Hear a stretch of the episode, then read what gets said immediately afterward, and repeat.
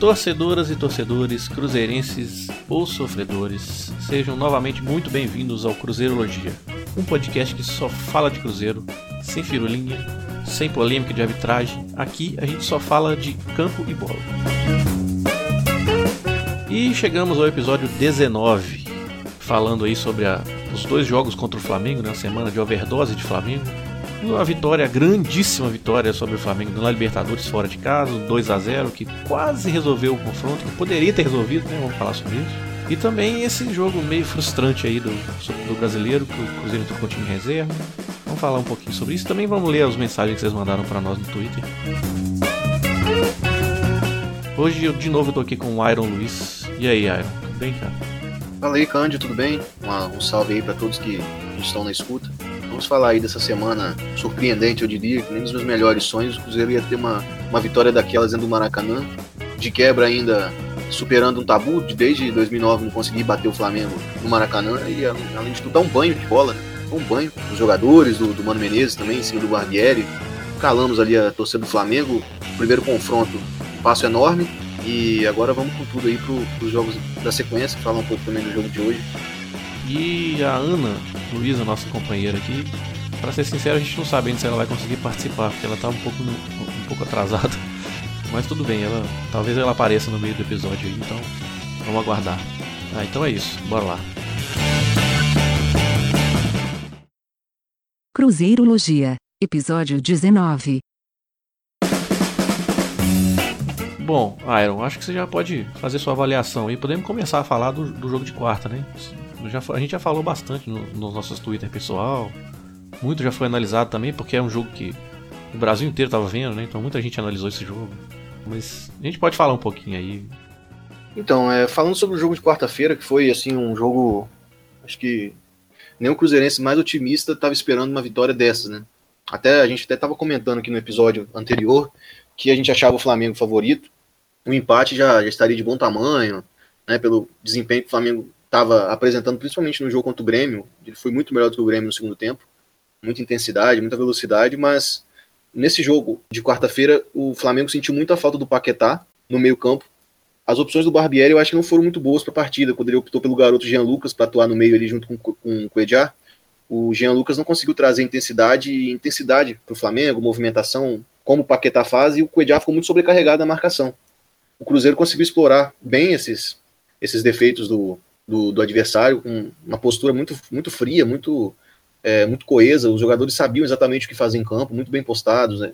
O Henrique e, e o Lucas Silva protegendo muito bem, muito bem a defesa, auxiliando os laterais. Né? O Lucas Silva ali um pouco mais pela, pela esquerda e o Henrique pela direita, muito bem postados. Até sabendo um pouco da dificuldade do Flamengo nas laterais, no primeiro, no primeiro gol do Cruzeiro dá até para perceber, deu para ver isso nos bastidores, o Mano dando uma orientação para o Robinho, entrar na área em, diagonal ali nas costas do René. E o Robinho fez exatamente essa movimentação e, e saiu o gol. Ele deu o passe para o Arrascaeta, décima assistência do, do Robinho no ano. Ele e o Arrascaeta que estão voando aí juntos, nesse pós-Copa principalmente. E o Cruzeiro foi cirúrgico.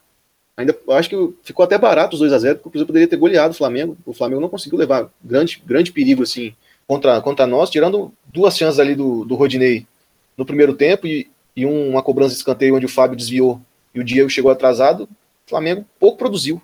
Né? O Thiago Neves ainda perdeu uma chance debaixo da trave, assim, até inacreditável a chance que o Thiago Neves perdeu. E poderia ter, ter ido para o intervalo com 2 a 0 depois o próprio Thiago Neves se redime e, e faz o 2 a 0 no chute do Lucas Silva. Então, se foi uma, uma partida de gala do Cruzeiro muito superior a, ao Flamengo em todos os aspectos. É uma partida que um dos melhores jogos do Arrascaeta com a camisa do Cruzeiro, assim, tudo que ele, que ele tentou, ele teve 100% de aproveitamento nos dribles, foram cinco. Ele venceu 9 de 16 duelos, é, só foi desarmado três vezes. Então, foi uma partida enorme assim, do, do Arrascaeta. O Henrique e o Lucas Silva, que eu, que eu já citei também, tiveram uma participação fundamental. O Henrique venceu 7 de 10 duelos e o Lucas Silva venceu 3 de 6. Os dois nem desarmaram tanto. O Henrique desarmou uma vez e o Lucas Silva também só desarmou uma vez, mas o preenchimento de espaço dos dois, impedindo que o Diego transitasse ali entre as linhas, que o Everton Ribeiro transitasse entre as nossas linhas, fez toda a diferença. E o Dedé que foi um absurdo, né? ele teve 16 rebatidas no, no, jogo, ganhou praticamente todas pelo alto, acho que ele só perdeu em uma oportunidade contra o Uribe, que o Fábio fez uma defesa importante no, no começo do segundo tempo, e também uma hora, uma hora a bola vai passar, o Flamengo cruzando tanto, uma hora a bola ia passar. Então, foi um Cruzeiro maduro, ciente do que fazer nos mata-matas e mandou um recado também para todos os times, né? Que é para ter cuidado com a gente, que é para prestar atenção quando for pegar o Cruzeiro, que não vai ser fácil eliminar a gente no mata-mata, não. Né? Eu espero que agora o time entre focado no, nos próximos jogos, né, contra o Santos e contra o Flamengo no, no, Mineirão, não tem nada decidido. Como eu falei, ficou barato esses 2 a 0 O próprio Rafinho e o Raniel poderiam ter deixado o placar ainda mais dilatado. Mas é um recado que o Cruzeiro passa, de que é um time maduro, é um time cascudo, é um time que vai dar trabalho, que sabe se defender e quando entra concentrado, com intensidade, é difícil ganhar. É, cara, a gente queria relembrar uma coisa que a gente falou no episódio passado. Foi você, você que trouxe isso à tona. Que é, a gente estava até bem pessimista, né? Que o Flamengo tinha um time melhor, tinha um elenco melhor. Continua tendo, mas enfim. É, naquele jogo, nesse jogo especificamente, o Cruzeiro foi um time superior. Mas naquele, no episódio passado a gente falou sobre a, o que talvez fosse a única vantagem do Cruzeiro, que é a força mental. E eu acho que isso ficou bem claro, assim, logo depois, que o gol do Cruzeiro foi bem cedo, foi aos 10 minutos, né? E eu acho que o gol deu uma chacoalhada assim no Flamengo, que eles ficaram meio afobados. Você via que os jogadores estavam, os jogadores do Flamengo, eles já estavam tentando executar as coisas mais rápido do que ele viu, com pressa. Sabe? Talvez todos os eu não sei se, se se isso pesou, mas talvez todos os fracassos internacionais que o Flamengo vem tendo nos últimos anos se com, a, com o gol sofrido, isso, isso começou a pesar nos ombros dos jogadores. Eles, nossa, mais uma vez não, mais uma vez não. E aí começaram a, sei lá, apressar o passe, dar um passe mais forte, sabe? Uma coisa. Você sentiu isso também, cara? Você concorda com isso? Ah, com certeza. Com certeza pesa. Até porque não tem nem um ano atrás eles perderam um título pra gente, né? Não todos os jogadores que estavam ali em campo perderam, mas grande parte deles. Né? Diego, Hever, Rodinei, né, René, todos eles faziam parte do, do grupo do Flamengo quando eles perderam para nós, e esse retrospecto ruim, logicamente que pesa, né? Mas eu acredito que passou principalmente por uma série de fatores. A gente sabe que Libertadores é, é uma competição diferente e tem que ter uma sinergia entre time, torcida. Muitas vezes o time tem que fazer a torcida acreditar que vai dar. O que eu notei muito, assistindo alguns, alguns programas esportivos, principalmente, é que os, os comentaristas falavam mais da derrota do Flamengo do que dos méritos do Cruzeiro. Porque o Cruzeiro soube anular o Flamengo. O Cruzeiro soube como jogar no Maracanã, soube se portar de uma forma mais madura do que o adversário. De forma que chegou no Maracanã e atuou como se estivesse jogando no Mineirão. A nossa torcida foi muito importante nesse jogo. A, a, a torcida do Flamengo não, não lotou o estádio, até pelo preço dos ingressos. Isso faz diferença. O calor da torcida empurrando, aquele torcedor é, menos elitista que vai para campo para apoiar o time, ele tem um perfil diferente do torcedor que paga mais caro. E tudo isso faz diferença no jogo. Né? Não é só a parte tática, a parte anímica conta muito. E eu até falei isso no, no episódio passado: Libertadores é, é, mais emocional do que técnica. E o Cruzeiro tem um grupo muito mais cascudo, né, cara? Só tinha dois jogadores do Cruzeiro no jogo contra o Flamengo abaixo dos 30 anos. A gente pode discutir que se por um lado tem um time muito experiente é ruim, né, numa sequência de jogos, na parte física, por outro, em partidas como essa, mostra a importância mesmo desses jogadores, jogadores acostumados a decidir, jogadores que foram campeões ano passado, que sabem como jogar um mata-mata. O Mano Menezes também, e ele junto com esses jogadores, eles dão trabalho mesmo, não à toa. O Cruzeiro tá, pode chegar aí pelo terceiro ano consecutivo numa semifinal de Copa do Brasil. Na Libertadores ele tem muito chão pela frente, mas demos uma amostra do que podemos fazer, então tudo isso pesou. É, o Flamengo teve, entre aspas, um certo um time um pouco inexperiente, com alguns garotos que, que estavam ali, né, o Lincoln, o, o Jean Lucas, o Léo Duarte, que são bons jogadores, mas ainda não tem aquela casca. Né? E outros jogadores mais veteranos, como Diego, Hever, o próprio Rodinei, que já está no grupo também há um tempo, eles não conseguiram segurar a bronca, levar o Flamengo, passar uma confiança para a torcida, para a torcida também vir junto. E o Cruzeiro não tem nada com isso. Então acho que a visão foi errada. Não foi porque o Flamengo é, perdeu para o Cruzeiro. O Cruzeiro venceu o Flamengo. O Cruzeiro foi muito superior. Taticamente, animicamente, foi tudo superior. É, eu acho que isso também tem um pouco porque o Cruzeiro controlou o jogo sem a bola, né? Eu até eu não sei se eu cheguei a twittar isso não, mas eu cheguei a escrever esse tweet. Tipo, se, se você quiser saber como controlar um jogo sem a bola, passa o VT desse jogo. Porque realmente foi aquilo. O, ah, acho que eu falei sim. O, Cruzeiro fez. O Flamengo. O Cruzeiro deu a bola ao Flamengo, mas o Flamengo fez com a bola o que o Cruzeiro quis que o, Cruzeiro, que o Flamengo fizesse. Né? Foi, o Flamengo, eu diria que o Flamengo foi manipulado pelo Cruzeiro. Uma posse de bola estéreo, né? É, porque o Cruzeiro. Exatamente, porque o Cruzeiro. Primeiro, o Cruzeiro deixava os zagueiros tocarem né? Não, não fez uma aquela pressão alta. Fez no comecinho do jogo ali. O Mano Menezes até chegou, na, tá até na coletiva ele citou que não queria deixar o Flamengo é, tomar conta do jogo no início, porque senão a torcida ia vir junto. Eu acho que tem um pouco disso também, cara. É a expectativa que foi criada em cima do Flamengo para esse jogo. A própria postura do Cruzeiro foi um pouco diferente também, né? Porque o Cruzeiro não começou o jogo lá atrás. Exatamente. exatamente. Isso que eu ia dizer. O, Flamengo, o Mano Menezes chegou a falar isso. Falou, nós vamos marcar um pouquinho mais lá em cima para o Flamengo não começar o jogo controlando e aí a torcida vai vir junto, vai ser muito mais difícil. E eu acho que é isso, o efeito que teve foi exatamente esse, o, o contrário disso, né? Quando a torcida viu que o Flamengo não estava controlando o jogo totalmente, aí eles já ficaram, opa, peraí, esse jogo aqui não está tão bom quanto a gente pensava que ia ser. E aí já deu uma, uma esfriada na torcida. Né? E Com aí, certeza. e quando outro... gol aos 10 minutos, aí, aí a coisa foi. E outro ponto também positivo em relação né, a esse jogo, principalmente com o do Santos, que foi até, eu acho que um dos motivos que fez a gente ficar tão ressabiado, né? O Cruzeiro sabia o que fazer com a bola. Quando tinha a bola, o Cruzeiro levava perigo, tocava bem. Quanto o Santos, a gente não conseguia trocar três passes. Já contra o Flamengo, não. A gente sabia, rodava a bola, tocava, virava de um lado para o outro. O Barco estava ganhando é, bolas no alto, estava conseguindo ganhar para um jogador vir de trás e, e pegar. E, e também o nível de concentração dos jogadores era alto, que teve uma hora que eu até cheguei a twittar que quando o Arrascaeta ia para frente, para fazer uma pressão, o Barcos vinha para a esquerda. Então estava todo mundo se doando ao máximo. E eu acho que nem o Flamengo esperava uma postura dessa por parte do Cruzeiro. É, e tanto é que o gol sai assim, né? Sim. O, gol não é um gol de contra-ataque, que o Cruzeiro defendendo e tal, não é isso. jogada trabalhada. É, o Cruzeiro, inclusive antes do cobrança de lateral, porque o gol sai numa cobrança de lateral do Egídio. É. Mas antes disso, o Cruzeiro já tinha, trabalhou uma jogada, conseguiu dominar a segunda bola, ganhou e ganhou o lateral. Aí o gol começa na cobrança de lateral do Egídio, que ele cobra pro Barcos, o Barcos devolve, e aí tem uma troca de corredor. E é até é, é curioso, você até chegou a citar isso, falando do movimento de facão do Robinho. Nesse gol, na verdade, o, quando a cobrança de lateral vai ser feita, o Robinho, você viu, dá pra você ver na imagem, o Robinho saindo lá da ponta direita e vindo aqui pro meio. E o Thiago Neves tá lá, quase dentro da área. Então não fica ninguém na amplitude do lado direito, né? Fica lá uns vazios, espaço vazio. E aí quando a bola volta no Egito, que o Barcos devolve para ele, ele dá no Lucas Silva, o Lucas Silva já dá no Edilson, o Edilson já dá direto no espaço que o Thiago Neves já tá indo para lá, que é onde tava o Robinho. Né? Então assim, intensidade na troca de passes, que gerou aquele espaço todo pro Thiago Neves, que ele conseguiu avançar, ele, conseguiu, ele, ele praticamente chegou dentro da área com a bola dominada.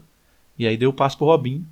E ali teve uma falha do Flamengo também, né? A gente não tem nada com isso, né? O Rodinei deu condição e o Robinho teve um século de tempo dentro da área com a bola dominada. Isso, se fosse o Cruzeiro, ia estar possesso aqui, reclamar. É, na realidade, se a gente for acompanhar a jogada desde o início, tudo começa também porque o Cuejá, ele tá com o Robinho é, na cola dele, só que ele não percebe a movimentação que o Robinho faz e o Jean Lucas está muito distante da jogada no funil. Exato. Então o Robinho recebe sozinho.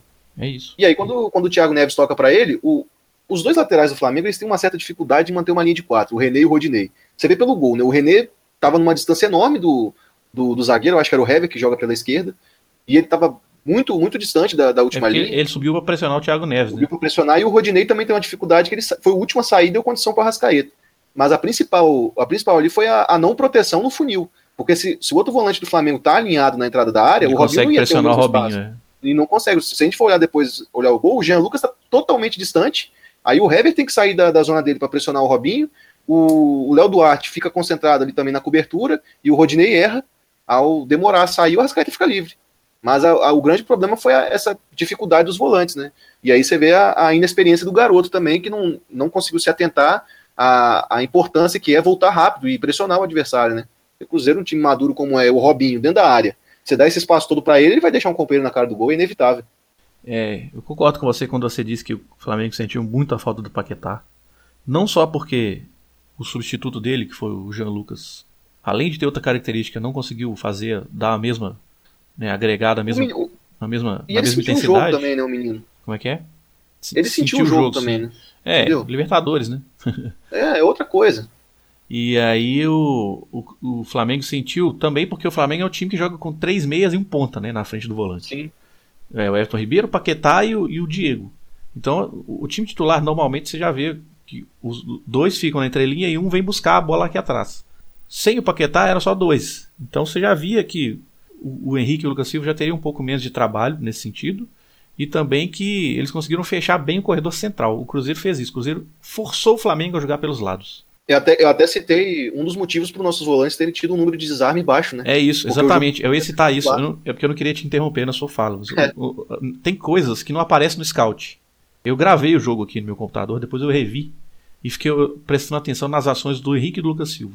Você vê que tinha hora que o, o Diego ele pegava na bola, o Henrique cercava ele, Exatamente. Cercava, cercava, cercava, o Diego protegia, protegia, protegia e ia pro lado. Isso não aparece no scout, porque o Henrique nem encostou na bola, não fez o desarme, não fez falta, não fez nada. Ele simplesmente se posicionou ali, pressionou o Diego para o Diego ir para outro lugar. Aí o Diego dá um passe errado, sabe?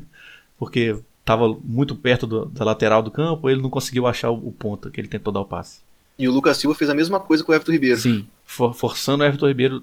é, esses caras, o Diego, o Everton Ribeiro, Paquetá, esses caras eles não podem ter tempo nessa região, né? Exatamente. Na entrada da área, Sim. o corredor central na frente da área. Que eu até chamei no Twitter de zona 14. Zona É. 14. É, pois é. É porque tem uma divisão de campo que você divide o campo em 18 zonas e a zona 14 é exatamente isso, a entrada da área ofensiva. Que é o espaço de ouro aqui, né? O espaço dourado. Se você tiver tempo ali nessa área, vai acontecer alguma coisa mágica quando você tem A qualidade. única, a única bobeada que o Lucas Silva deu com o Everton Ribeiro, a gente viu o que ele fez, né? É Deixou exatamente isso que eu ia citar. O, o, o Lucas, o Everton Ribeiro consegue, mesmo pressionado e caindo no chão, ele consegue achar um passe em, em profundidade pro Rodinei chutar. Sorte nossa que o Rodinei errou, e aí o Fábio defendeu, enfim, e aí não mudou nada naquele, naquele momento. Já tava 1x0, né? E aí no segundo tempo o Cruzeiro diminuiu um pouco a intensidade, né? É. O Cruzeiro recuou um pouquinho mais, porque até para aproveitar também a, meio que a fragilidade do Flamengo. E aí o, o Barbieri foi tirando, fo- foi botando o time mais pra frente, né? O, o Flamengo. Tirou um volante, tirou o Jean Lucas, colocou o Vitinho, colocou o Lincoln, tirou o Marlos Moreno, que aliás no primeiro tempo não jogou nada, sorte do Edilson. Anulado pelo, pelo Edilson, né? Não, não sei se ele foi anulado pelo Edilson, é, ou se é porque ele não jogou bem mesmo. Ele não jogou bem e aí o Edilson não teve tanto trabalho, né? O Edilson também foi muito bem nesse jogo. Sim. É, também por isso, né? Porque os duelos diretos que ele teve com a- o, o, René não subia tanto, né? Porque o, ele, o René fica um pouco mais pro Rodinei sair mais. A gente até comentou isso no, no último episódio, né? Que a característica do René não é muito do apoio. É, Quem então. apoia mais é o Rodinei. E o Maso Moreno não, não- no primeiro tempo, principalmente, não, não deu aquele trabalho. No segundo tempo, sim. Começou a dar um trabalhinho. O perigo mesmo que o Cruzeiro recorria era do outro lado, do lado esquerdo. O Everton Ribeiro Sim. derivava pra dentro, né? Flutuava pra dentro e toda hora o Rodinei batia com o Egídio. Rodinei, Egídio, Rodinei, Egídio. Esse duelo aconteceu várias vezes. E inclusive essa cabeçada que você citou do Uribe, que o Fábio defendeu, foi a única vez que o Dedé perdeu no alto. Foi uma jogada do Egídio duelando com o Rodinei. Né? Eles ficaram um contra um, o Egídio tenta dar o desarme, o Rodinei passa uma vez, aí chega e o- chega no fundo, o Rodinei consegue driblar o Egídio e fazer esse cruzamento. Então o perigo era esse. A torcida do Flamengo até criticou o Rodinei, né? Por causa, de- provavelmente por causa dos chutes que ele, que ele errou. Mas e- o perigo do time do Flamengo contra o Cruzeiro nesse jogo de quarta-feira era esse lado direito deles, esquerdo nosso, né? E aí no segundo tempo o Cruzeiro começou a aproveitar esse espaço que o Flamengo estava dando porque precisava do resultado, né? Até que chegou um momento que o Cuejar novamente ficou sendo volante sozinho ali, não tinha ajuda de ninguém. O Flamengo chegou a ter um momento que ele tinha, o Cuejar, e aí tinha tipo dois meias e três atacantes. Uma coisa assim. É um time super ultra ofensivo que não estava cuidando muito bem do espaço e o Cruzeiro conseguia sair da primeira pressão. Isso é importante. Roubava a bola, aí o Flamengo ia para cima para fazer a primeira pressão, principalmente com o Coelar, né, que é o cara que responsável por essa parte, vamos dizer assim. E conseguia, o Cruzeiro conseguia sair e chegava muitas vezes em igualdade numérica, até superioridade numérica na cara do Diego, principalmente no finalzinho do jogo, né? É, mas a gente tem que destacar aqui também que o segundo gol não foi também um gol de contra-ataque. O Raniel, ele parte pro contra-ataque, mas aí ele segura a bola. E aí isso é uma desorganização total assim, da defesa do Flamengo. O Rafinha acredita na jogada, vai até o fundo, consegue recuperar a bola. Ele consegue passar pro Rascaeta um passe fácil até dentro da área, que é uma coisa inaceitável isso, se fosse no Cruzeiro. Rascaeta acha o Lucas Silva, o Lucas Silva bate e o Thiago Neves está lá sozinho dentro da área. Ninguém viu o Thiago Neves lá, ele desviou e quase resolveu o confronto nosso. Podia, esse confronto podia ter sido resolvido se o Raniel e o Rafinha tivessem feito os gols no final do jogo. Eu que vou ficar reclamando aqui de um 2 a 0 fora de casa na Libertadores, né? É, o gol do Thiago Neves foi aproveitando, quem dava condição era o Hever, né? É, e Hever o Hever nem tinha visto ele, cara. Ele tava nas costas do Hever É, e o o- Hever nem viu ele. Tá meio, tava meio perdido ali sem marcar ninguém. É, porque É naquele momento assim, a defesa do Flamengo tava totalmente desorganizada. Assim, ó, o espaço que o, que o Thiago Neves tem dentro da pequena área do Flamengo parece gol de casados contra solteiros, assim. É impressionante um jogo de Libertadores, é, o, o Flamengo jogando em casa apresentar um nível de desconcentração desse, né? Acho que se fosse o Cruzeiro, a gente ia estar aqui irado da vida Sim. de ver o time tomar um gol desse, porque é meio surreal até a, a liberdade que, que ele tem. E eu acho que uma coisa até engraçada que eu tava assistindo, já fazendo um link é, meio assim pro, pro jogo de hoje, que também foi contra o Flamengo, ainda bem que o Barbieri não colocou o Pires da Mota para jogar no lugar do Jean Lucas, porque se ele entra com o Pires da Mota e com o Edial, eu acho que o jogo teria sido outro. Porque o, o Flamengo não ia ter dado tanto espaço pro Cruzeiro igual deu. Porque pelo menos a impressão que eu tive hoje vendo esse volante é que ele é muito mais combativo. O Cuejá não ia ficar tão sobrecarregado como ele ficou. E eu acho que nessa aí o Barbieri, de repente, até errou. de ter apostado no, no Jean Lucas, que já não tinha feito um bom jogo contra o Grêmio. Mas aí a gente não tem nada com isso, obrigado, Barbieri. Temos nada com isso. Mas eu não sei se ele errou, não, porque senão, se ele colocasse outro volante, ele seria. Ele estaria sendo conservador demais para um jogo de ida de oitavos de É, aquela, aquela linha tênue, né? É, porque, pô, você tá precisando fazer resultado. Aí no lugar do Paquetá você coloca um volante, sabe? Volante marcador, que é- ele, ele tem a mesma característica, mesma característica mais ou menos do Coelar. Bem, mesmo, bem parecidos os dois. Então, é, é o dilema que a gente tem com o Romero e o Henrique, entendeu? É. Aí vai colocar os dois, sabe? Pô, a gente tá precisando ganhar. É, mas se, se ele tivesse feito isso, por exemplo, dado mais liberdade né, para os laterais, um 4-2-3-1 ali com o Diego, Everton Ribeiro e o Marlos, e dois volantes ali para dar uma sustentação maior, não sei. Mas Pô, o Flamengo talvez joga assim, né? O Flamengo joga com um volante É. só. Eu estava até acompanhando alguns rubro-negros, alguns canais de rubro-negros depois do jogo, assim, e eles até falavam muito isso, que eles achavam que o Barbieri errou porque teria que ter entrado com o Pires da Mota em vez do Jean Lucas, pelo jogo ruim do, do Jean Lucas contra o Grêmio. Mas o Barbieri insistiu no- na entrada do garoto. E uma outra reclamação que eles tiveram também é da forma como eles vêm utilizando o Vitinho, que o Vitinho não é ponta, né? É o que eles, é o que eles falam, eu estava acompanhando. O Vitinho tinha que jogar como centroavante, não aberto na esquerda, mas enfim. Eu, eu gosto de observar até para saber o que, que o Flamengo pode apresentar de diferente no próximo jogo. Né? Talvez até lá possa vir acontecer algumas mudanças. Cruzeirologia, episódio 19. Você, você, fez um bom gancho aí pra gente pra poder começar a falar do, do fim de semana, que é o Pires da Mota. É, realmente o Pires da Mota jogou no lugar do Coelar, porque nesse jogo do fim de semana pelo brasileiro, que o Coelar estava suspenso. Mas ele não é o Coelar, né? Acho que deu para ver bem que ele, ele é reserva do Coelar mesmo. O Coelar é bem melhor. Mas o Cruzeiro não conseguiu aproveitar isso, né? Você quer falar alguma coisa do jogo desse fim de semana agora? É, o jogo de hoje, na realidade, eu já tinha, até tinha tweetado ontem também que eu não estava com grandes expectativas, não. Eu imaginava É. que seria um jogo. Acho que ninguém tava, né? Ia ser um jogo. A gente já sabia, o Mano não tinha anunciado, mas a gente sabia que ia ser o time. Se não inteiro Pois é, reserva, eu- pelo menos uns 9 ou 10, né? É, pois é, o time foi reserva, o, o Bruno Silva e o Lucas Romero não, não jogaram, porque o Bruno Silva estava suspenso e o Romero tá um desgaste na panturrilha também foi poupado. O Sobs e o Murilo também com dores musculares não jogaram. E é, só o Henrique e o Léo dos titulares, né? Até o Fábio foi poupado. Falar sobre o jogo um pouco frustrante, porque eu não esperava que o Cruzeiro fosse vencer, sinceramente falando, até pela discrepância assim, do, do nível do- dos nossos titulares e dos nossos reservas em algumas posições específicas, né?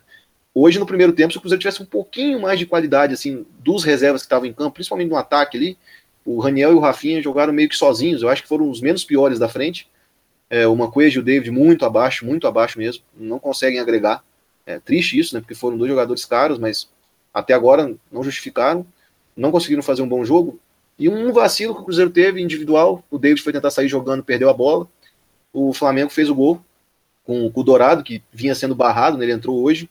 E nesse vacilo, o Everton Ribeiro recebeu uma bola do Vitinho, sozinho. É, não tem jeito, né? Deixar o Everton Ribeiro com tempo para pensar é aquilo que a gente estava falando. O mesmo caso do Robinho, você aplica a ele. Ele vai deixar um companheiro na cara do gol. É, é aquilo que eu tava falando da, da- de você deixar um, um cara dessa qualidade com a bola nessa zona do campo, né? De frente Exatamente. pra área, olhando o jogo de frente, o cara vai não conseguir achar jeito, um cara. passe. Aí o- só não vai sair o gol se, se quem receber a bola for incompetente.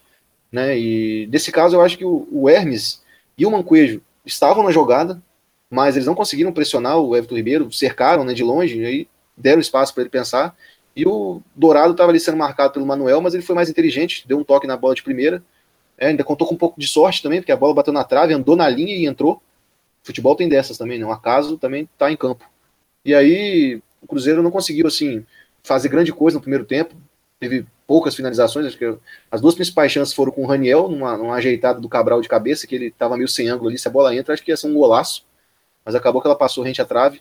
E depois uma cabeçada do Henrique na cobrança de escanteio que o Trauco tirou em cima da linha, né? É que Diego Alves que- congelado, né? é, não, o Diego Alves nem foi, só olhou. Então é aquilo que eu falo também, um pouco de sorte, né? O Flamengo teve, no Dourado a gente não teve. Porque se é um time com um pouco mais de sorte, aquela bola do Raniel ia ter entrado, né? A cabeçada do Henrique teria terminado no fundo das redes. Aí não aconteceu, você vê, né? Mesmo com o Flamengo tendo, assim, tido mais ações no primeiro tempo, controlado o jogo com a posse de bola, o Cruzeiro sem conseguir levar muito perigo, poderia ter ido para o intervalo ganhando. E no segundo tempo, até me surpreendeu a postura do Flamengo, assim, de abdicar do jogo mesmo. Parecia que eles estavam com medo de jogar, com medo de perder, e não tentaram se arriscar, se fecharam, o Cruzeiro teve a bola, né, logo aos oito minutos o Mano já tirou o David e o Manquejo, que estavam muito mal, botou o Thiago Neves e o Arrascaeta, e o time melhorou, não pela entrada do Thiago Neves, eu acho que ele não conseguiu acrescentar muita coisa, mas o Arrascaeta melhorou o time. E nisso aí eu vou dar até uma leve cornetada no Mano, porque ele não põe o Patrick Bray para jogar, né? Não que ele vai ser o salvador da pátria, mas bota o menino para jogar, pô. Tem, ele entrou bem nas poucas oportunidades que teve, nunca mais jogou. Hoje mesmo era um jogo que ele poderia ter entrado no lugar do Mancoejo, por exemplo, do, do Thiago Neves, para fazer ali a esquerda, deixando o Rafinha pela direita e o Arrascaeta pelo centro, de repente. Mas, enfim, o Arrascaeta entrou, melhorou o time, o Cruzeiro teve mais posse de bola, o Cruzeiro finalizou mais que o Flamengo no segundo tempo. Foram sete, sete chutes a quatro, acertou o gol duas vezes. Não teve, assim, teve uma grande oportunidade que foi com o Arrascaeta, aquela cabeçada que o Diego Alves fez, acho que uma das, uma das defesas mais bonitas do campeonato, né? Ele tirou em cima da. Ele defendeu a bola, quase passou por ele e ele conseguiu salvar eu, ali. Eu já vi no Twitter gente comparando, comparando assim, né? Não qualidade, mas comparando é, o gesto, assim, que foi meio parecido, segundo o tweet, dessa defesa com aquela do Gordon Banks do cabeçado do Pelé na Copa de 70. Rapaz, eu, é. não, eu não sei, mas, mas que foi uma defesa muito bonita, foi, né? É, foi. E novamente, quando o Mano coloca o Robinho, né? A fase que o Robinho tá vivendo, parece que do pé dele só sai oportunidade de gol, né? Porque o cruzamento dele não foi um cruzamento, foi um passe. Ele botou a bola na cabeça do Arrascaeta, que foi muito bem. O Arrascaeta que não é um exímio cabeceador, né? Ele foi é, até bem, surpreso, né? né? Que o Arrascaeta conseguiu é, cabecear surpreso. por trás do lateral ali. Era o, e... era o Rodinei, né? Acho que era o Rodinei. E o que, é que eu quero dizer com tudo isso, né? Que se no início do jogo, antes do jogo começar, a gente estava, né, tipo assim, ah, uma derrota hoje é até compreensível, não tô com muitas expectativas, a gente acaba frustrado, porque a gente vê que o Cruzeiro poderia ter pelo menos buscado um empate nesse jogo, não, não ter perdido, e a gente acabou perdendo um jogo que, na minha visão, se fosse existir algo próximo da meritocracia no futebol, não era um jogo para o Cruzeiro perder. Mas, infelizmente, no final das contas, o que conta é a competência e umas pitadas de sorte também, né? Como eu, aconteceu eu, hoje. Eu concordo com você, mas eu não, eu afirmo categoricamente que o Cruzeiro não merecia perder esse jogo. Porque, para mim, na minha visão. Você não tá errado, não. Na minha visão, o Cruzeiro dominou o segundo tempo e teve um domínio é, que foi mais pronunciado do que o domínio do Flamengo teve no primeiro tempo, entendeu? Eu não sei se, você, se eu consegui ser claro, mas enfim, é porque o Cruzeiro teve um controle de jogo maior no segundo tempo do que o Flamengo teve no primeiro. Porque tem é isso também. A gente, a, você falou aí que a gente tava. De fato, eu acho que tinha ninguém que tava esperando que fosse ser um jogo sensacional do Cruzeiro, nada disso. A gente sabia que o jogo ia ser time reserva e o Flamengo praticamente titular, né? Só sem, praticamente. O, sem o Coelar, só apenas. E... É, o Coedjá e o René, né? Porque o René, e o René sim, sem o Coelar e sem o René mas com o Vitinho, né? E com o Paquetá, que não jogou na quarta-feira. Então, assim. É um time fortíssimo. Um time fortíssimo. E esse time titular do Flamengo, esse time fortíssimo do Flamengo, te, tava suando sangue para fazer gol no Cruzeiro. Não tava conseguindo. O Cruzeiro tava pois é, conseguindo é, controlar o jogo. O time reserva do Cruzeiro tava conseguindo controlar o jogo é. sem a bola. Controlar o jogo sem a bola, não. Não vou chegar tanto, mas tava criando bastante dificuldade. Que eu acho que o Mano colocou o mesmo plano de jogo do jogo de quarta-feira, fechar o meio. Né? Ele começou Porque aí o Diego não consegue jogar. Então, né? mas, é, então, acho que aí é por causa da presença do Paquetá. Porque aí com o Paquetá, Diego e Everton Ribeiro, um dos três sempre vai voltar. E no começo do jogo eu até cheguei a twittar isso. O Rafinha tava por dentro. Toda vez que o Diego voltava a buscar a bola, o Rafinha ia nele. É. Toda vez ele ia nele, toda vez. Cercava ele, cercava ele. Eu acho que o Mano colocou o Rafinha por dentro. Não dá para saber, né? Só perguntando o Mano. Mas a minha, a minha leitura era que ele colocou o Rafinha por dentro para poder cercar o Diego e não deixar o Diego armar o jogo de trás. Né? Pois é, a estratégia não foi errada, não. É, então. E acabou que tava dando certo. O gol não saiu por causa disso, né? O gol não saiu porque o Rafinha tava por dentro. Não foi isso. O gol saiu porque o David errou do lado direito. Uma falha individual. E o Cruzeiro tava saindo, saindo, né? Pegou o time fora, meio fora de posição. Aí eles conseguiram trocar o corredor isso. e o Everton Ribeiro tava com um oceano de espaço ali. Né? Então, é por isso que eu falo, se o time reserva tivesse um pouquinho mais de qualidade, dava pra gente ter beliscado é, uma coisa Essa é a questão para mim. Eu acho que o, o, pecado do Cruzeiro foi não conseguir jogar com a bola.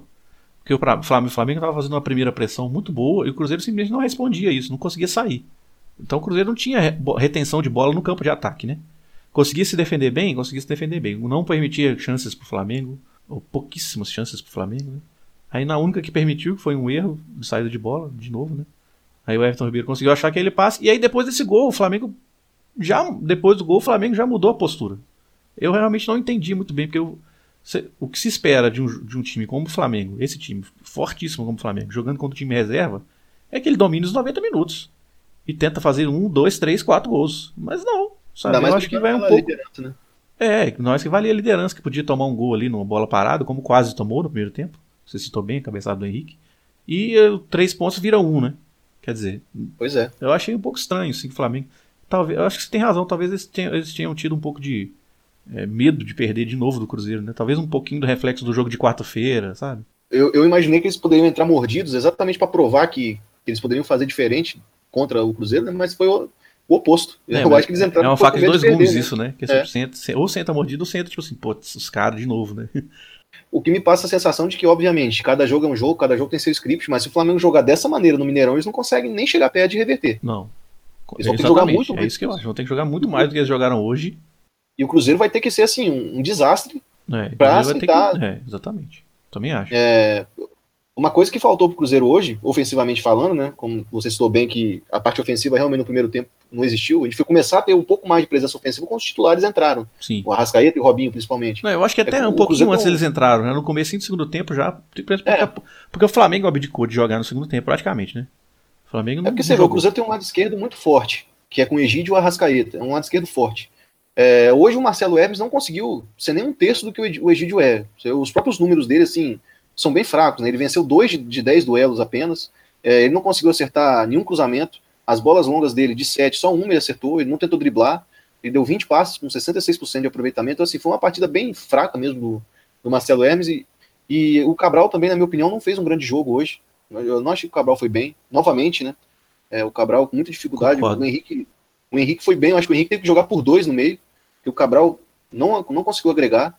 E pela esquerda, o Manquejo é outro que também não, não se prova. E, e, e, quando você tem um Arrascaeta jogando pela esquerda, na intensidade que ele joga, flutuando, né, dando opção, driblando, criando situações, entra o Mancoejo que não consegue dar, dar seguimento no lance, não consegue efetuar né, um, um, desarme, ganhar um duelo ofensivo, um drible, um chute, você perde ofensivamente, não, não tem muito o que fazer. O Raniel acabou ficando sozinho, brigando ali com o Léo Duarte, que é um zagueiro de muita qualidade, que eu acho que foi até um erro do Raniel, acho que o Mano deveria ter instruído o Raniel a cair um pouco mais nas costas do Hever, né? o Hever que é a mina de ouro. E o Raniel travou muitos duelos com o Léo Duarte, o Léo Duarte é muito bom. E acabou que eles ficaram sozinhos, porque o David também não conseguiu agregar. Na, na única que o David tentou arrancar, ele perdeu a bola. Então, acabou que o Cruzeiro ficou um pouco estéreo por isso, né? Aí quando o Arrascaeta e o Thiago Neves entrou, mudou um pouco. Porque aí o Raniel começou a ter mais gente para jogar junto com ele. O Arrascaeta começou a pegar a bola e para cima, e o Flamengo tirou o Flamengo daquela zona de conforto que teve no primeiro tempo. Aí, foi, na realidade, foi isso. Acho que se a gente tivesse, se a gente tivesse reservas que entrassem no lugar de um Arrascaeta, de um Thiago Neves, de um Robinho, e trouxesse um pouco mais de, de intensidade, né, de perigo ofensivo, de repente o Cruzeiro, nem, nem, o Mano nem precisaria ter colocado esses titulares no jogo. A gente nem precisa de manter o nível, né? Dos titulares, e só ter um, não ter tão, ser é, tão discrepante. Oferecer né? um pouco mais, né? É só não ser tão discrepante. Oferecer né? um pouco mais. É. É. Porque a diferença é enorme, pelo amor.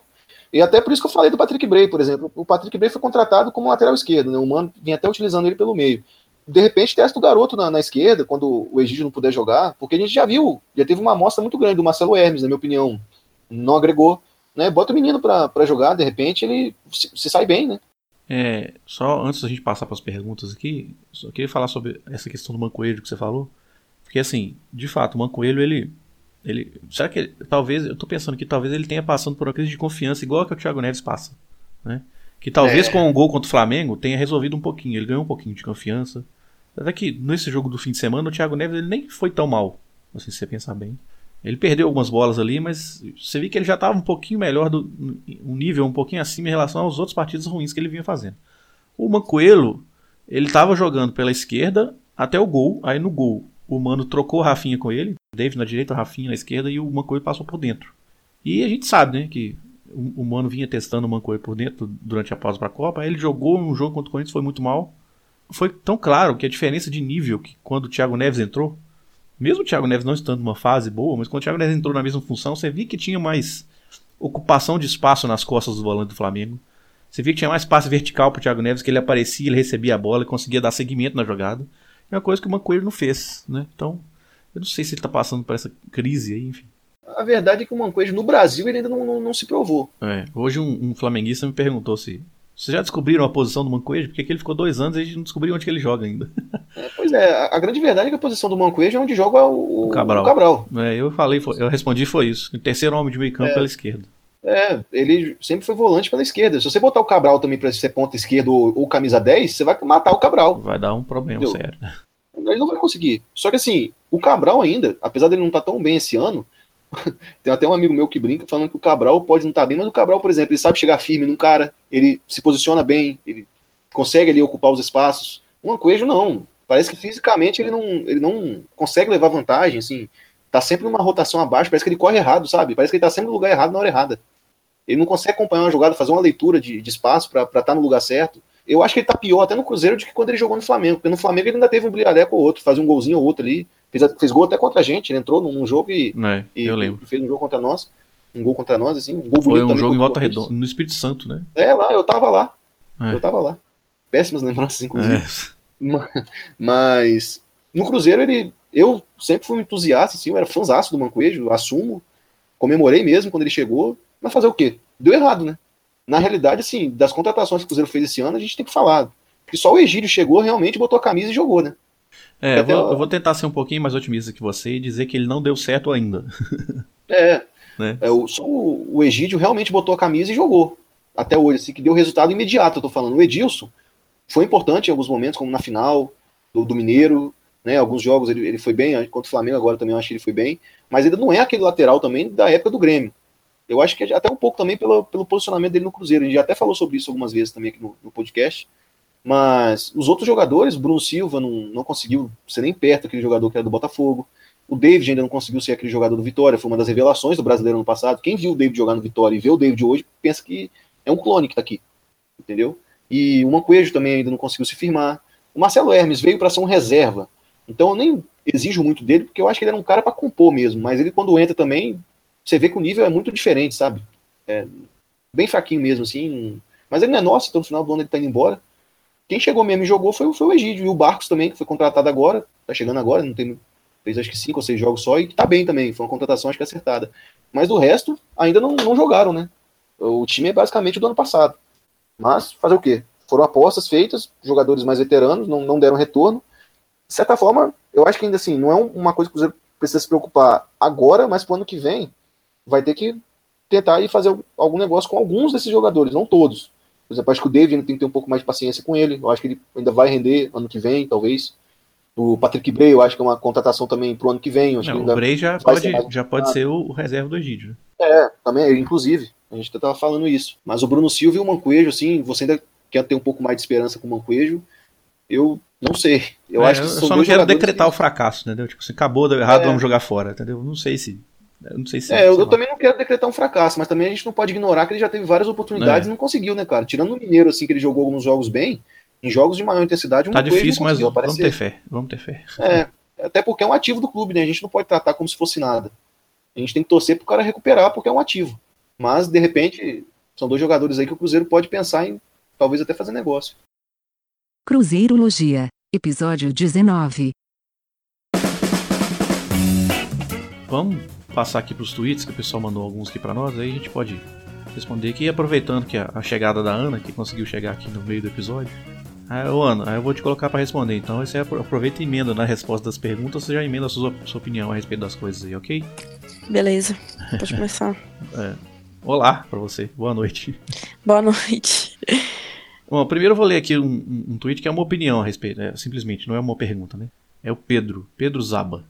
Ele fala: Arrascaeta, craque, voltou no nível bem acima da, depois da Copa e com uma regularidade muito boa. Thiago Neves, gosta de jogos grandes, decide. Robinho, inteligente, técnico e boa fase. David Mancoelho, fraquíssimos. Molecada da base com certeza tem mais vontade pra jogar. É, ô Ana, você acha que o, que o problema do David Mancoelho é falta de vontade mesmo? Do David eu acho que até pode ser, porque eu acho ele bem omisso assim no, no jogo. Porque uma coisa é errar, mas só que tá tentando. É aquilo que eu até conversei com, com o Airo no meio da semana. Thiago Neves pode estar mal tanto que for que ele vai tentar. Ele não vai ser omitido do jogo. O David eu acho ele bastante omisso, parece que ele corre pra cima do marcador, ele esconde atrás do marcador pra não receber bola. Muito estranho. Uma coisa pelo menos ele tenta, tá mal ali, posiciona errado, mas dá um carrinho de vez em quando pra tentar tirar uma bola, tenta correr, fazer alguma coisa na raça ali, sabe? Mas o, o, do- o problema do David pra mim é falta de vontade, sei lá o que, que esse cara tem, porque hoje o momento que ele tinha pra arrancar e mostrar assim pra para que ele veio, que ele veio pra ser o cara de velocidade, ele desacelerou antes da hora e deixou o cara roubar a bola dele. Então não dá pra entender. Você acha que ele pode estar ainda precisando de ganhar um ritmo físico? Até pra voltar a característica dele de ser velocista? Porque ele ainda tá com. Parece que ele tá meio travado ainda, né? É, ele tá travado, eu não sei se isso é fisicamente ou falta de confiança mesmo. Acho que é um pouco dos dois. É, é, é difícil, porque hoje, meu Deus do céu. E você acha que. Você acha que ele já já deu errado? Já pode descartar ele ou você ainda vai ter um pouco mais de paciência? Não, eu acho que ainda tem que ter paciência, né? Ele tem 20 anos. 22, eu acho. Né? 22. Pois é, não, dá pra. A gente tem que ter paciência, né? Uma coisa assim, um jogador novo que não dá pra descartar, não. Tem ano que vem ainda. A gente não sabe como é que vai ser, É, o- se o mano vai continuar, quem vai vir, quem vai sair. Então acho que tem que manter, pra ver o que vai dar. O Marcel Cacau pergunta aqui: vocês acham que a proposta pelo David foi notícia falsa? Porque eu não consigo acreditar se, se veio a grande proposta e eles não venderam. Bom, Ah, é difícil dizer se foi É, falso eu ou não, né? A gente também. não tem como provar. Se os caras estão falando que teve uma proposta de 25 milhões, eu me pergunto se foi uma boa ideia não ter negociado. né? é, então, exatamente a Porque- pergunta do Marcel Cacau, porque ele não consegue É. acreditar que existe essa proposta É, e não foi vendida. É, cara, é uma proposta muito boa, né? Acho que até se, se o David estiver muito bem assim, não sei se a gente vai conseguir vender ele por mais do que isso. Por mais do que isso. né? É, mas assim, é realmente de se pensar como que recusaram, né? É, é ter muita fé no David, assim, eu acho que nem ele tem essa fé nele. Brincadeira, logicamente. É, Mas eu, eu acho que se realmente existiu essa proposta de 25 milhões, eu não teria segurado. Eu teria vendido no ato. Até porque o Cruzeiro não tá podendo é, recusar dinheiro, né? Se o próprio Itaí disse aí que, o- que a dívida na FIFA já tá a, no- a 90 milhões, você recusa uma proposta de 25 Que milhões dessa? Não tem como, né? Mas, É, a pergunta do Marcos Fábio aqui, que ele. A pergunta dele é sobre o David também, a gente já falou sobre ele, né? Qual a opinião de vocês sobre o David? Vocês acreditam no potencial? Enfim. Já eu, respondemos. eu- é, eu acredito que o David precisa de mais tempo. Ele custou 10 milhões, a gente não pode descartar o jogador, né? É, Rodrigo F, um cara que tá sempre com a gente aí. Eu queria saber a opinião de vocês sobre o motivo de o Mano insistir com o Thiago Neves no meio e não usar mais o Robinho. Olha, eu até falando rapidamente sobre isso, eu acho que o jogo de hoje, principalmente o jogo desse fim de semana contra o Flamengo, eu acho que deu, assim, ficou claro que o trio titular de meio é Arrascaeta, Thiago Neves e Robinho. Eu acho que não tem, você não tem muito o que discutir, né? O que, que vocês acham? Ah, eu, o Thiago Neves é um jogador também que o Mano confia, né? Até eu confio no Thiago Neves. Ele pode estar mal, que eu sei que uma hora ele pode entrar e decidir. Isso aí não tem como falar que o cara não é decisivo, porque ele é sim. Quando o Flamengo a gente viu, mesmo que tá mal, uma hora a bola desvia nele e entra. Parece que a bola procura. E quando ele tá em boa fase, quando ele tá com a confiança lá no alto, a gente não tem, não tem como tirar o cara. E eu acho que é esse trio, igual você falou, titular é Robinho ali pela direita, Thiago Neves à esquerda e. É, Thiago Neves não. Arrascaeta na esquerda, Thiago Neves no meio. Acho que não, não tem muita discussão isso. Mas você acha que o Robinho por dentro seria o melhor substituto pro Thiago Neves? Eventualmente, se tirar o Thiago Neves e deixar o Robinho em campo, passa o Robinho pra dentro e bota o Rafinha na direita, talvez? Não, aí seria assim, coisa de, É, de jogo, de às vezes jogo, tem é. que tirar. É. Mas aí, mas para mim o trio titular é esse, né? Mas assim, depende do. Acho que depende. O, o desempenho desse trio depende de quem é o centroavante ali. Com o Barcos tá saindo muito bem, com o Raniel também, quando ele tá. Quando, era, quando é com o Sobs, eu já não gosto tanto assim, não. Porque o Thiago Neves ele atua muito mais avançado. O, sei lá, eu não, não gosto quando é com falso 9, né? Eu prefiro com, com Barcos ou Raniel mesmo. Eu também já me perguntei sobre isso, se o Thiago Neves deveria ir para o banco. Eu até cheguei a falar, dependendo da situação, em alguns momentos, acho que talvez ele até poderia ir para ele refletir um pouquinho, que ele realmente não estava jogando bem. Mas, por exemplo, um jogo de Libertadores ali, igual aquele contra o Flamengo, mano tem um cara igual o Thiago Neves. Aí ele vai pensar em botar o cara no banco. Vocês acham que quem pode te dar algo inesperado, o Thiago Neves ou o Rafinha? Ah, cara, eu acho que de- muda um pouco, né? Porque o Robinho por dentro. O Robinho não tem a característica do Thiago Neves, ele consegue fazer função, mas não é a mesma coisa. E a mesma coisa dá pra dizer entre Rafinha e Robinho na direita. Então, Mas eu quero dizer, se fosse para você pegar um jogador assim, não, eu preciso apostar num cara. Você apostaria no Thiago Neves ou no Rafinha? Thiago Neves. claro, não tem nenhuma dúvida. É isso que eu acho que o Mano pensa também. É um jogador que, pô, a carreira dele mostra até, que ele já pelo, fez. até porque pra causar um efeito psicológico nos adversários, né? Exatamente, é diferente você entrar com o Thiago Neves e entrar com o Rafinha. Por mais que ele não esteja jogando tão bem, o adversário vai olhar e falar, pô, aquele cara ali é o Thiago Neves, eu não É. posso dar mole pra ele. Ele não vai ter o mesmo sentimento e falar, pô, aquele ali é o Rafinha. Ok, é o Rafinha. Então, assim, o Rafinha, por mais que. Eu acho que. Eu até tinha um certo preconceito com o Rafinha, e eu acho que ele é um jogador muito útil, principalmente quando ele entra, assim, durante os jogos. Mas a diferença é, é grande, assim, até pela carreira que ambos construíram. Eu acho que é por isso que o Mano opta pelo Thiago Neves, pelo, por quem é o Thiago Neves, pelo peso que o Thiago Neves traz. Entendeu? Você pode não gostar do cara, preferir outros jogadores, é um direito seu, mas dentro do grupo o Thiago Neves é muito importante, assim como o Henrique é importante, o Léo é importante. Esses caras têm uma voz dentro do, do grupo que pesa na hora de você colocar pra jogar. É, aproveitando aqui, que a gente tá falando do Thiago Neves, o, o Marcos Túlio, o nome dele no Twitter é Sangue Azul, eles têm como explicar o baixo rendimento do TN30 apesar de ter jogado melhor na quarta. Cachaça. Olha, eu não vou dizer que isso não é uma explicação, porque pode ser uma explicação, mas como eu não tenho como dizer isso. Cientificamente provado, inclusive. É, é, como eu não tenho como dizer que, Mas que vamos é falar essa razão. campo e bola, né? É, eu, então, mas é, eu, eu falei, cheguei a falar isso no episódio passado. Eu acho que pode ser uma, uma falta de confiança, assim. Aquele gol que ele perdeu contra o Flamengo na quarta-feira, que ele cabeceou debaixo da trave praticamente e errou. Aquilo ali é, pra mim, é pura falta de confiança. Ele chegou meio afobado, falei, agora que eu resolvo minha, minha zica. E podia ter dado um passinho pra trás e pegar a bola um pouquinho mais baixo pra poder cabecear certo. Foi afobado na bola. Enfim, não sei o que vocês pensam. Quando a cabeça não tá boa, o corpo não corresponde. Eu É. também acho que era uma crise de, de confiança mesmo e fisicamente é, o Thiago Neves não estava bem. Eu, eu acho que agora ele tá voltando assim a, a retomar a parte física. Ele mesmo já salientou que ele tá fazendo um trabalho diferente ali com os preparadores físicos e tudo mais, porque ele terminou a- na pausa para a Copa com problema na panturrilha, então ele, ele não estava jogando no, no seu ápice físico. E eu acho que durante a parada, eu não sei como ele se preparou, não acredito que ele tenha relaxado, mas não é a mesma coisa você treinar com um personal e você treinar no clube. Né? Então eu acho que ele fisicamente, por ser um cara já de 33 anos, pesa, e se o extracampo também a gente não tem como né, falar aqui, mas se o cara não tivesse cuidando muito também fora de campo, vai pesar, uma hora vai pesar. Eu acho que foi basicamente isso, um problema físico e também a, a confiança dele estava lá embaixo. E estava comprometendo o desempenho dele. Você acha, que Esse esse gol gol, contra- você acha que esse gol contra o Flamengo vai ajudar nisso? Isso que eu ia falar agora. Eu acho que é, pô, se não ajudar, é impossível não ajudar, né? Você mesmo hoje já salientou que, tá, ele não fez uma partida brilhante, mas já foi um Thiago Neves diferente do que a gente estava vendo. No jogo do fim de semana, né? Exato. Esse jogo de, do, do fim de semana, a gente já viu um Thiago Neves diferente. Um pouco mais participativo, com uma linguagem corporal menos reticente, menos titubeante. É, eu acredito sim que pode ser uma virada de chave para ele, sabe? É, e por último aqui, duas perguntas que são meio que semelhantes assim, a gente pode resolver as duas ao mesmo tempo. É, o Marcel Coque, que também é um ouvinte assíduo aí. O que acham que há de se fazer sobre o time reserva? O rendimento é baixo, jogam feio e não venceram sequer uma partida. E a outra É, pergunta. dif- é difícil falar. Não, pode falar. E a- é, A não, e é só para ler outra pergunta aqui, que é do Bielzinho. Brielzinho. Provavelmente o time reserva do Cruzeiro jogará muitas partidas no Brasileirão 2018, esse ano. Vocês acham que o Cruzeiro pode chegar no Z4 a ponto de termos que largar alguma posição para não cair? Bom, acho que nesse ponto não, Não. chega. Não, acho que não, Não, chega nesse não. ponto, não. Não, a gente arruma uns pontinhos desse jeito que o Mano joga aí, com os reservas, dá pra gente arrancar uns pontos. Até porque no retorno a gente vai fazer muito jogo no Mineirão. Então, não, não acredito não. É, acho que não. Mas em relação ao Mas o time time reserva. reserva é, com- é complicado, né? Porque o Bruno Silva, que é um cara que a gente pensou que ia chegar até pra ser titular, tá no time reserva. Ele não jogou hoje, né? Mas falando assim, quando ele jogou, jogou muito mal contra o Vitória, terrível. O Mancoete, que é um cara que a gente pensava que ia chegar pra compor elenco, brigar pra ser titular até, também não consegue corresponder. Então, assim, eu acho que não foi falta de, de planejamento isso, de não ter um, um time reserva bom. Foi o- consequência, a contratação que não, deu, que não deu certo. O Marcelo Hermes mesmo, no Grêmio, ele foi bem aqui no Brasil, a gente trouxe de empréstimo e o cara tá. É, é sério, Impressionante como não deu certo, né? não deu certo. Então, assim, não é falta, eu acho que de planejamento, mas é porque realmente não É, deu certo. O time reserva até agora, eles, a gente fez quatro partidas com o time reserva. A gente empatou 0x0 com o Internacional. A gente perdeu de 1x0 pro rival.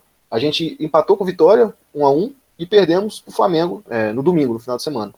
E de 12 pontos, conquistamos dois. Esse é, é o aproveitamento do time reserva. Quando precisar, quando precisar de ir com eles, vai ter que ir. E torcer para que esse, essa marca ruim melhore, né? Mas a questão é que se eles continuarem jogando nesse nível, não vai ter muito pra onde correr, não. Não, então, é isso que eu ia dizer. Uh, Talvez uma luz no fim do túnel aí seja que o, jogo do fim de semana contra o Flamengo, que jogou o time reserva, não foi um jogo tão ruim assim como os outros foram. né? Eu acho que foi um jogo Mas um pouco melhor. Ainda precisa melhorar muito, mas sim, mas eu acho que foi um pouco melhor já. Eu acho que, tipo assim, se precisar deles jogarem mais vezes do, do brasileiro, e vai precisar, é torcer para, por exemplo, o David ir ganhando ritmo de jogo e ter um crescimento de desempenho. É o Mano, de repente, dar uma chance pro Patrick Bray e o menino, de repente, entra bem, agrega um pouco mais do que o Mancoejo ou o próprio Bruno Silva. Né? Por exemplo, na base, o Marcelo é artilheiro até do Campeonato Mineiro, fez seis gols agora. Eu sei que o Marcelo não jogou bem nas partidas que ele entrou no profissional, mas de repente, se o Mano resgata o garoto, bota ele para jogar de novo, ele pode ajudar. Então, assim, é, é tentar criar alternativas dentro do próprio grupo para. Por exemplo, hoje a gente não teve o Rafael Sobres, não teve o Lucas Romero. Acho que eles ajudariam. De repente, talvez o Cruzeiro nem perderia com eles em campo. O, o problema do Cruzeiro maior também não é nem a questão só de ser o reserva, é a dificuldade do time em fazer gol. Às vezes por falta de sorte, às vezes por falta de competência, mas nesse brasileiro eu não sei o que, o que acontece. É que, como o Cruzeiro tem azar, e vale a gente ressaltar aqui também os erros de, de arbitragem, que a gente não fala muito disso, mas o Cruzeiro também teve esse azar, por exemplo. A gente, era pra gente ter ganhado do Vitória. E aí a gente teria perdido pro Flamengo hoje, que é um resultado, entre aspas, normal, você perder pro Flamengo no Rio de Janeiro. Não teria sido um impacto tão grande.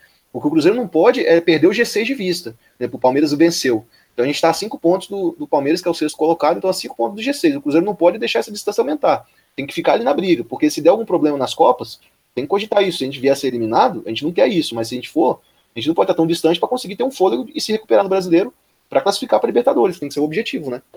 É, Ana, eu quero que você avalie a seguinte frase, que é muito falada por aí.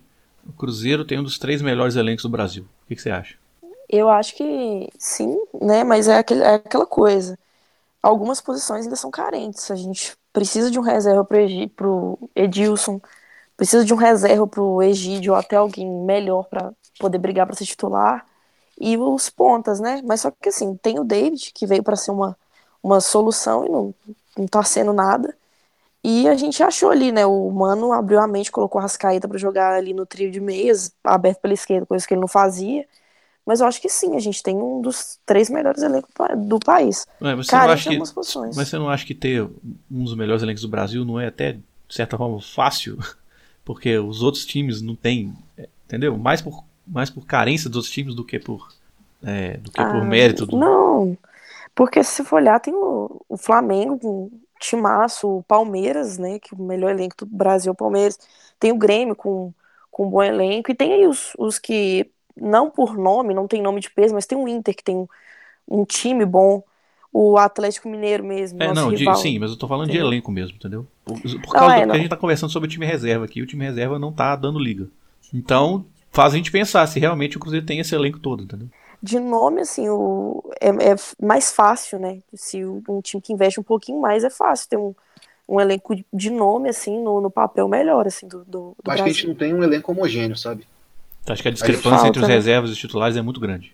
É, principalmente pelo, pela diferença dos jogadores que estão na reserva e os titulares. Por exemplo, é, na teoria, quem é o reserva do Robinho para atuar pela direita? Deveria ser o Bruno Silva. Mas o Bruno Silva não consegue manter o nível. Então o Cruzeiro não, já perde muito. o jeito de jogar é diferente. É diferente, mas o, o, Bruno Silva que veio para o Cruzeiro é completamente diferente do Bruno Silva que estava no Botafogo. Quem é o reserva do Thiago Neves? Hoje, entre aspas, o Mano testou o Manquejo por ali, também não conseguiu agregar. Quem é o reserva do, do Arrascaeta? Aí pode ser o Rafinha, pode ser o David, quando é o Rafinha, é que são características diferentes, mas o Rafinha entra e consegue compor bem. O David ainda não conseguiu entrar e fazer diferença. Para ser centroavante, já está melhor. Tem o Raniel e tem o Barco, são jogadores que se equiparam. Na zaga, quando sai o Dedé, entra o Manuel. Não está mantendo o nível.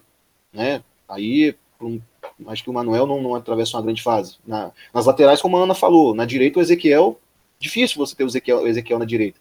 E na esquerda, o Marcelo Hermes também não consegue manter o nível do Egídio. Então é uma discrepância grande que acaba assim, quando você pega o elenco do Cruzeiro e olha no papel, pô, você fala, grandes nomes aqui. Quem não vai querer ter um Manquejo, um Bruno Silva, né, o David, o Marcelo Hermes, você vê nomes ali que são conhecidos. Mas em campo, o que se reflete é que são jogadores que não, ou não estão atravessando o seu melhor momento, ou são fracos mesmo. E aí acaba que, de nome, é um elenco muito bom. Mas quando a gente vê, a homogeneidade não é, não faz parte desse elenco, não é um elenco homogêneo. É, Ana, vou Tô abusando de você porque você chegou no finalzinho.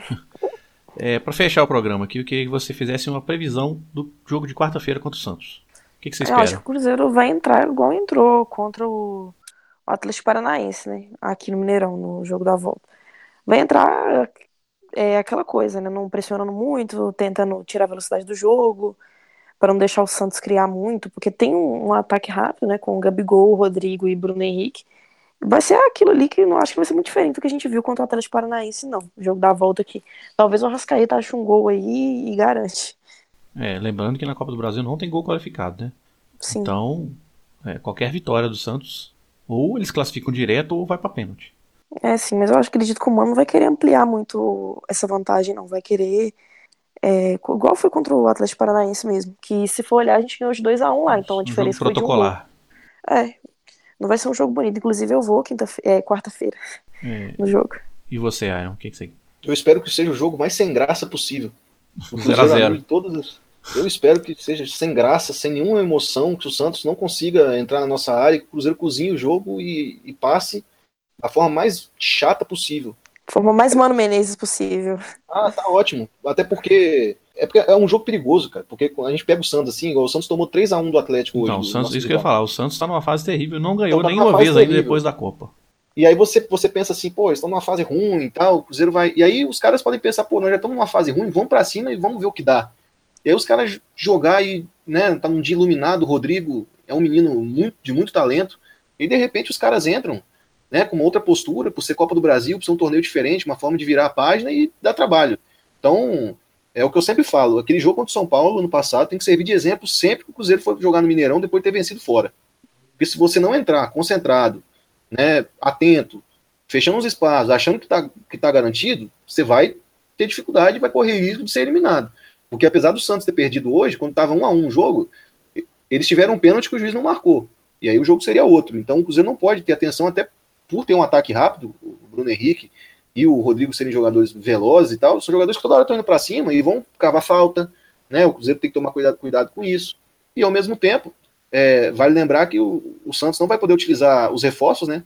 O Derlis Gonzalez, o Brian Ruiz e o Carlos Santos não foram inscritos na, na, na Copa do Brasil, então eles não, não vão poder jogar. É uma boa pra gente isso daí. Mas ao mesmo tempo tem que tomar cuidado, é um jogo perigoso, perigosíssimo, eu. Acho Muito arriscado.